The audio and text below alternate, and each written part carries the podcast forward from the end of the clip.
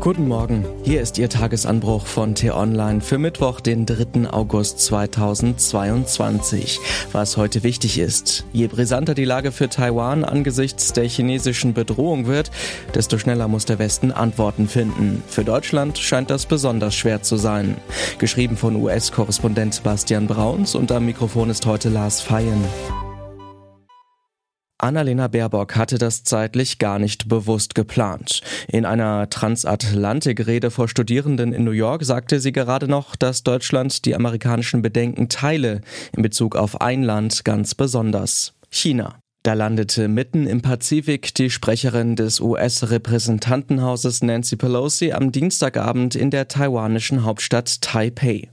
Die brisante Frage lautet, ob diese Stadt bald gewaltsam Teil der Volksrepublik China wird oder ob sie die freie Hauptstadt der unabhängigen Republik China, also Taiwans, bleibt. Nach dem Willen der großen Mehrheit der fast 24 Millionen Taiwaner soll die Demokratie mitten im Pazifischen Ozean eigenständig bleiben. Das wollen auch Pelosi und Baerbock. Aber wie soll Taiwan im Zweifel geschützt werden? Diese Frage kann der Westen derzeit nur schwer beantworten. China plant fest mit einer Wiedervereinigung der seit Mao als abtrünnig angesehenen Provinz. Die kommunistische Führung um den chinesischen Präsidenten Xi Jinping will ihr Ziel erklärtermaßen zur Not auch mit dem Einsatz von Waffengewalt erreichen. Mit der Reise von Pelosi, immerhin die drittmächtigste Politikerin der USA, nehmen die Amerikaner große Verärgerungen der chinesischen Regierung bewusst in Kauf. Nicht ohne Grund. Zuletzt hatte CIA-Chef William Burns keinen Zweifel gelassen an den militärischen Absichten Chinas in Bezug auf Taiwan. Es komme nicht darauf an, ob China in ein paar Jahren Soldaten einsetzt, um Taiwan zu kontrollieren, sondern darauf, wie und wann, sagte er. In der Taiwan-Frage wird in diesen Tagen deutlich, dass es im Fall eines chinesischen Einmarsches in den Inselstaat wohl noch viel mehr bräuchte als eine deutsche Zeitenwende wie nach dem Einmarsch Russlands in die Ukraine. Noch aber hält sich die deutsche Diplomatie rhetorisch ziemlich zurück. Die Amerikaner hingegen werden seit Monaten immer deutlicher. Die deutsche Außenministerin sagte in New York, Chinas Äußerungen zu Taiwan werfen ernsthafte Fragen auf. Man akzeptiere keinen Bruch des Völkerrechts. Das gelte auch für China.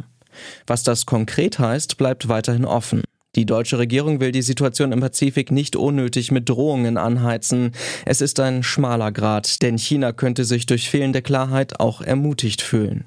Nancy Pelosi ließ gleichzeitig zu ihrer Landung in Taiwan einen Meinungsbeitrag in der Washington Post veröffentlichen, in dem sie ihre Delegationsreise verteidigte. Man könne nicht tatenlos zusehen, wie die Kommunistische Partei Chinas damit fortfahre, Taiwan und damit die Demokratie selbst zu bedrohen.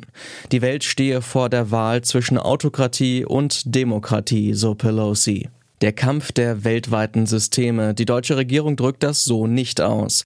Es lässt sich aber erfahren, dass sie bezüglich China und Taiwan anders als in Bezug auf Russland und der Ukraine dieses Mal besser vorbereitet sein will. Das heißt Abhängigkeiten von China verringern und Lieferketten diversifizieren. Das wird kompliziert, denn es geht darum, weit in die Zukunft zu denken.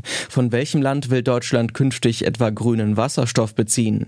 Wie haben Regierungen, mit denen man weiter Handel betreiben will, hinsichtlich der Russland-Sanktionen bei den Vereinten Nationen gestimmt?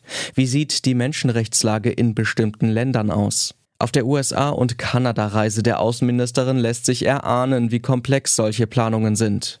Am Beispiel Indien erklärte Baerbock den Studierenden in New York, wie problematisch es sein kann, wenn Länder ihre Waffen dann stattdessen von anderen Ländern beziehen würden. Im Falle Indiens ist der Lieferant Russland. Bezüglich China ist die Lage für den Westen besonders kompliziert, aber auch für die Chinesen, denn es bestehen beidseitige wirtschaftliche Abhängigkeiten. Das weiß auch der Präsident Xi Jinping. Trotzdem will er nun vier Tage lang seine Macht demonstrieren und lässt groß angelegte Militärübungen und Raketentests rund um Taiwan durchführen. Die Welt hält den Atem an. Atmen wir trotzdem erst einmal durch. Was heute wichtig ist. Außenministerin Baerbock ist zu ihrem Antrittsbesuch in Kanada gelandet. Mit ihrer Amtskollegin Melanie Jolie hat sie eine komplizierte Angelegenheit zu besprechen. Es geht um die Gasturbine von Siemens für die Nord Stream 1 Pipeline, die Kanada trotz der Russland-Sanktionen nun geliefert hat. Kanzler Olaf Scholz hat aus diesem Grund auch der kanadischen Zeitung The Globe and Mail ein Interview gegeben. Es geht darum, die diplomatischen Wogen zu glätten. Heute will sich Scholz nun ein eigenes Bild von der Turbine machen. Dazu fährt er nach Mülheim an der Ruhr, wo die Turbine lagert, bevor sie endlich nach Russland soll, um Putin das Argument für den geringen Gasfluss zu nehmen. In den USA werden die Ergebnisse einer bedeutenden Abstimmung erwartet. Im Bundesstaat Kansas haben die Wählerinnen und Wähler in einem Referendum über das Recht auf Abtreibung in der Verfassung abgestimmt. Kansas ist damit der erste Bundesstaat, der eine solche Abstimmung abhält, nachdem das oberste Gericht das Recht auf Abtreibung Ende Juni gekippt hat. Das war der T-Online-Tagesanbruch, produziert vom Podcast Radio Detektor FM. Immer um kurz nach sechs zum Start in den Tag, auch am Wochenende. Vielen Dank fürs Zuhören und tschüss.